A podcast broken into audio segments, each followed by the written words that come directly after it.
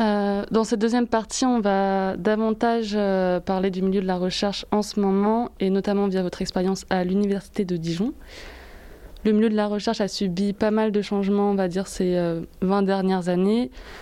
Pour citer les plus grosses réformes, il y a eu la loi LRU en 2007 qui, en gros, a rendu les universités autonomes en matière de budget et de gestion des ressources humaines. En 2018, c'était la loi OR qui a mis en place la sélection à l'université et le nouveau logiciel Parcoursup. Euh, il y a d'ailleurs eu des mobilisations euh, à Dijon pour s'opposer à cette loi. Et enfin, dernière grosse mobilisation, c'était contre la loi de programmation pluriannuelle de la recherche l'année dernière. Cette loi a été adoptée le 20 novembre dernier.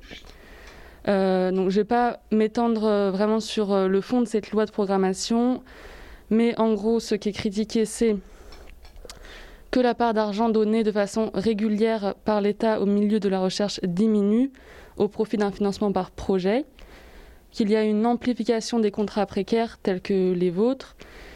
Euh, et je vais finir là-dessus, euh, même si donc il y a plein d'autres éléments qui posent problème euh, dans cette LPPR. je vais finir par le fait que cette loi de programmation systématise la concurrence des universités entre elles, mais aussi des labos entre eux et des enseignants-chercheurs aussi. Euh, à Dijon, contre la LPPR, il y a eu une nuit de l'enseignement organisée en février dernier, donc en février 2020, ainsi qu'une journée le 5 mars d'arrêt de travail pour toutes les travailleurs et travailleuses de l'enseignement supérieur. Euh, est-ce que déjà vous pouvez revenir un peu sur cette mobilisation euh, de l'année dernière? Voilà, qu'est-ce que vous en avez pensé? La mobilisation, elle a dû commencer en janvier, je crois, ou peut-être même un peu avant, je ne sais plus. À une époque, il y avait déjà beaucoup de mobilisation, notamment contre la réforme des retraites, donc, euh, souvent dans la même semaine, on, faisait des AG contre la LPPR et puis on allait manifester contre la réforme des retraites. Bref, vous voyez, c'était quand même un, hiver assez, entre guillemets, social. Le département de sociologie s'est plutôt engagé, enfin même était, complètement engagé. On a fait des réunions avec les étudiants pour expliquer un peu la loi, pour euh, également montrer euh, ce qu'elle allait entraîner dans notre département à nous. Et ensuite, euh, concrètement, nous, euh, on s'est mobilisé dans les différentes AG. On a eu d'autres idées également qui n'ont pas pu germer à cause du confinement qui s'en est suivi. On a également occupé la grande salle de la maison de l'université. Et euh, finalement, là, on a été coupé dans notre élan par la situation sanitaire. Et je crois que la mobilisation, elle s'en est jamais vraiment remise si vous voulez, euh, il n'y a pas eu de remobilisation à partir de septembre à la fac, d'autant plus que le mode de gouvernance euh, du gouvernement Macron, pour faire une jolie répétition, n'a euh, pas vraiment laissé la possibilité d'une grande mobilisation, puisque ça s'est fait cet été, grosso modo. Et du coup, selon vous, c'est quoi qu'elle va changer concrètement, on va dire, dans le quotidien de l'université de Dijon, cette LPPR euh, il y a la, question du financement de la recherche déjà qui va poser problème. Euh, qui pose déjà problème, c'est-à-dire que financer la recherche et l'enseignement actuellement, euh, enfin bah, on le voit par exemple sur la situation du département et la grève qui, en qui s'en est suivie, il y a déjà des problèmes de financement, on manque déjà d'argent, on manque déjà de moyens humains. Euh, ça risque de continuer, euh, surtout ça risque de précariser davantage les intervenants euh, à l'université, notamment avec tous ces nouveaux contrats de vacataires, des contrats courts, etc la concurrence aussi euh, que ça risque d'entraîner entre euh, les universités, même au sein des universités, entre les départements, les UFR, les laboratoires, etc. Enfin, ça va pas du tout dans le bon sens. Euh. donc il y a beaucoup cette histoire de concurrence, mais comment cette concurrence, elle se vit au quotidien? Enfin, quelle forme elle prend en fait? C'est difficile à l'heure actuelle de de cibler ça, mais on, la voit déjà, la concurrence, euh, notamment quand il y a des euh, l'ouverture de, financement pour euh, des projets de recherche. alors j'ai plus tous les tous les, noms en tête, c'est des acronymes. Il y a un truc qui s'appelle EASIT. Enfin bon, c'est déjà des, formes de financement. donc il faut monter des dossiers. Il faut argumenter de sa compétitivité et de l'intérêt de sa recherche bah, du coup, ça, ça va aller dans le sens non plus de l'avancée des travaux scientifiques, mais simplement dans le sens de la rentabilité des travaux scientifiques. Et, la rentabilité, c'est pas forcément garant de, de qualité, et c'est même pas forcément garant d'avancée Qu'est-ce qui va se passer pour les universités, les départements, les laboratoires qui seront considérés comme, comme peu rentables ou pas assez En gros, ça va encore aller euh, renforcer les principales universités, celles qui sont déjà les plus puissantes euh, dans les principales villes de France et surtout les universités parisiennes. Euh, c'est-à-dire c'est déjà elles qui tiennent la recherche française, c'est déjà elles qui ont plus de, de postes et qui ont plus, bah, par exemple pour prendre les doctorants, de doctorants qui s'insèrent facilement ensuite sur le marché du travail, notamment universitaire. Euh, qu'est-ce qui va se passer pour toutes ces petites universités de province? Ça peut être le cas de l'université de Bourgogne ou même de l'université de Franche-Comté. Euh, est-ce qu'il y a des départements qui vont disparaître? Quelles répercussions ça va avoir aussi sur les étudiants et sur le milieu de la recherche? Ça pose aussi la question des financeurs, c'est-à-dire euh, qui finance tout simplement. Voilà, je ne veux pas paraître entre guillemets complotiste ou quoi, mais on sait très bien qu'une recherche un peu financée par des financeurs capitalistes ou privés ou je ne sais quoi va forcément avoir ses intérêts. Et c'est un peu la liberté académique aussi qui risque de disparaître? Voilà, peut-être que demain, des recherches, euh, elles ont été attaquées il n'y a pas longtemps, mais les recherches décoloniales ou les recherches féministes, mm. qui va les financer? Euh, Est-ce qu'elles vont pouvoir toujours se faire? Est-ce que voilà, on doit être libre de travailler sur ce qu'on veut à partir de fonds publics, de fonds qui regardent euh, toute, toute la recherche, quoi? Et j'ai pas envie de dépendre d'un financeur qui doit me dire quoi chercher, comment chercher et à quel, quel objectif arriver. Euh, pour s'écarter un peu de la LPPR, est-ce que euh, vous, vous avez eu l'occasion à l'Université de Dijon de vous mobiliser contre euh, d'autres lois ou d'autres réformes? Pour ce qui est de la sélection à l'université, moi j'avais participé à quelques mobilisations, mais alors je sais pas pourquoi elles avaient finalement assez peu pris à Dijon. Je crois aussi que c'était une, une réforme euh, un peu sous-évaluée, sous-médiatisée et, du coup qui n'a pas eu euh, la contestation qu'elle aurait dû avoir. Parce que là aussi, on va à l'encontre de la, de la démocratisation euh, de l'enseignement supérieur et, puis on, refuse leur chance à tout un tas de, de, jeunes lycéens et étudiants euh, qui, euh, enfin, c'est pas, parce que euh, parce qu'on n'aurait pas des résultats suffisants au lycée qu'on ne peut pas être ensuite un ou un bon étudiant ou une bonne étudiante. Enfin, au contraire. à titre personnel, je pense même être l'exemple, l'exemple de ça. Et est-ce que vous sauriez euh, dire un peu les changements que ça a provoqué euh, ces deux grosses lois, donc euh, LRU et OR à l'université ou pas? Est-ce que vous avez vous ressenti des changements concrets? Je sais pas si, enfin je sais pas quels changements sont liés à quelle à quelle réforme. moi, les changements que j'ai perçus entre donc septembre 2010 quand je suis arrivé à l'université et aujourd'hui, euh, ils sont de plusieurs, euh, de plusieurs ordres. Le, premier étant qu'il euh, y a moins d'enseignants, il y a moins d'heures de cours aussi, entre quand j'étais étudiant et aujourd'hui. et puis ensuite, sur la sélection à l'université, j'ai l'impression que il y a des profils moins variés euh, euh, et, puis voilà, c'est donc moins de démocratisation aussi.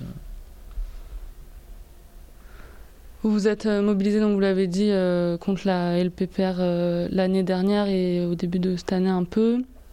Et voilà, et là vous avez fait, je sais pas, deux mois et quelques de grève? Un peu plus de deux mois. Un peu plus de deux mois de grève. pourquoi pour vous c'est important de vous mobiliser au sein de l'université? Qu'est-ce que vous voyez au-delà de tout ça? Moi, je suis en fin de doctorat, donc euh, j'arrive aussi à la fin de, je pense, de ma carrière de vacataire, on va dire. Euh, mais ça ne veut pas dire pour autant que je je suis pas conscient de ce qui va se passer euh, derrière et du fait que ce que moi j'ai vécu, il y en a d'autres qui vont le vivre, et là il en va du fonctionnement même de l'université. quoi. Bah déjà, on se bat concrètement pour améliorer nos conditions de vie à nous, qui sont toujours plus précaires. Mais on, ça fait partie aussi d'un combat politique général. Voilà, on va se mobiliser contre la réforme des retraites, on va se mobiliser contre la loi de sécurité globale, on va se mobiliser pour le droit des réfugiés, pour le droit à ci, pour le droit à ça. Voilà, c'est ça fait partie de nos vies, c'est contre un modèle de société qu'on se bat, une société euh, néolibérale, enfin toujours plus néolibéralisée. Quoi. Et euh, on, parle aussi souvent de générations futures en écologie, en disant qu'il voilà, faut prendre soin de la planète pour les générations futures. Mais je crois qu'il faut aussi euh, sanctuariser la recherche et prendre soin de la recherche pour les générations futures. J'ai pas envie que mes enfants ou mes neveux et nièces ou je ne sais qui arrivent dans une université où elle va devoir s'endetter sur 25 ans, comme par exemple Barack Obama aux États-Unis, qui a fini de rembourser son prêt quand il était, euh, quand il était président, quoi. Hmm. Et qui va avoir des cours par des euh, managers euh, pas vraiment formés et avoir d'autres cours avec des chercheurs qui vont malheureusement pas pouvoir être libres de dire ce qu'ils veulent. Voilà, je pense souvent aux postes décoloniales qui ont été pas mal critiqués ces derniers temps. Et voilà, c'est des choses intéressantes dont il faudrait un peu plus parler et c'est ça qui me fait peur. Et je demande aussi ça parce que j'ai l'impression que ben, les hum, lois euh, ou quoi qui touchent le milieu de la recherche, elles mobilisent euh, moins dans la population que d'autres euh, lois qui vont toucher d'autres milieux. Par exemple, je pense au soutien qu'il y a eu pour le milieu hospitalier, qui a fait un rassemblement à Dijon après le premier confinement. Il y a quand même pas mal de gens, je pense, qui n'étaient pas de ce milieu-là.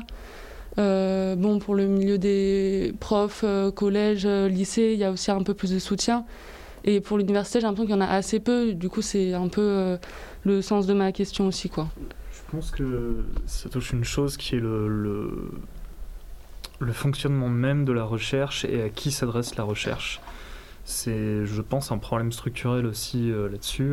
la recherche, elle s'adresse malheureusement avant tout aux chercheurs. Il y a une espèce de de cloisonnement euh, qui, je pense, du coup, euh, fait que euh, la recherche, c'est quelque chose qui est assez méconnu du grand public, c'est-à-dire on ne sait pas trop qui sont les chercheurs, à quoi ils servent et, ce qu'ils font.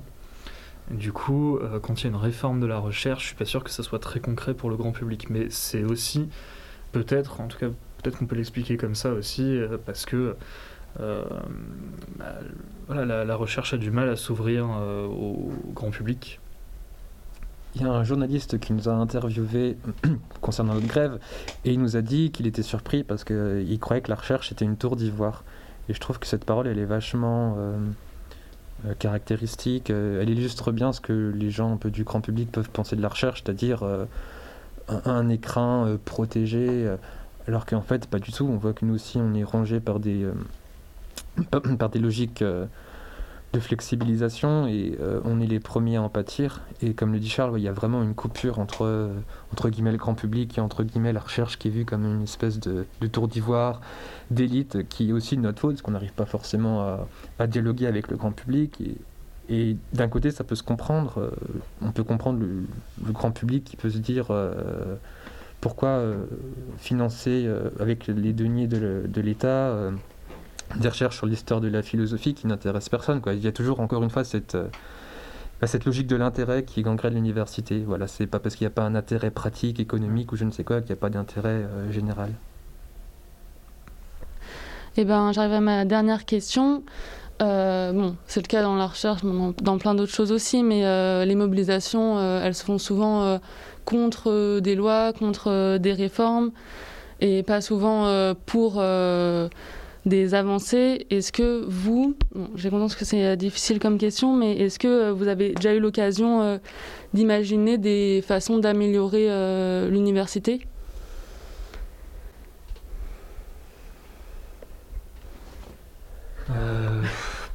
Répondre de manière concrète, c'est assez, difficile. Je pense que c'est surtout une logique de fonctionnement qu'il faut, qu'il faut revoir. Euh, je pense que le financement public, il est essentiel pour, euh, pour l'indépendance des chercheurs et de la recherche.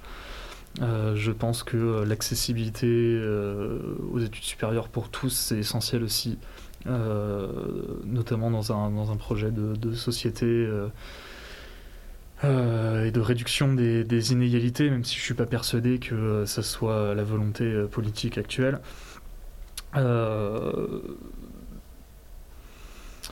Je je pense qu'il y, a aussi, il y a aussi des choses qu'on pourrait améliorer nous à notre échelle, qui est le fait de d'essayer de créer peut-être davantage de liens avec d'autres laboratoires, d'autres départements, euh, d'autres universités. C'est un petit peu difficile parce que c'est vrai que chacun a un petit peu tendance à travailler dans, dans, son coin. C'est pas, pas propre à la recherche, hein. c'est propre euh, à beaucoup de, beaucoup de, de secteurs. Mais euh, je pense que avant tout, s'il y avait une réforme de l'université à faire, ça serait, ça serait réformer euh, bah, toutes les, réformes récentes, c'est-à-dire euh, revenir à une recherche plus indépendante, euh, financée par, par le pouvoir public. Je pense qu'à notre échelle, il y a aussi une difficulté qui les différents statuts par lesquels on passe entre le statut d'étudiant en licence, ensuite d'étudiant en master, ensuite euh, de doctorant, et puis ensuite de docteur, et euh, peut-être à terme d'ingénieur de recherche ou d'enseignant-chercheur, maître de conférence, professeur, etc. Enfin, tous les, différents statuts. Et euh, je pense que particulièrement le, statut, pour le connaître actuellement, de, doctorant, il est un petit peu cloisonnant pour ça.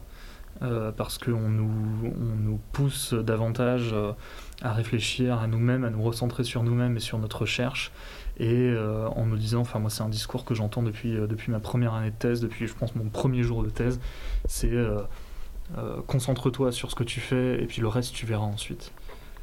sauf qu'en fait, bah, le reste faut aussi penser aujourd'hui.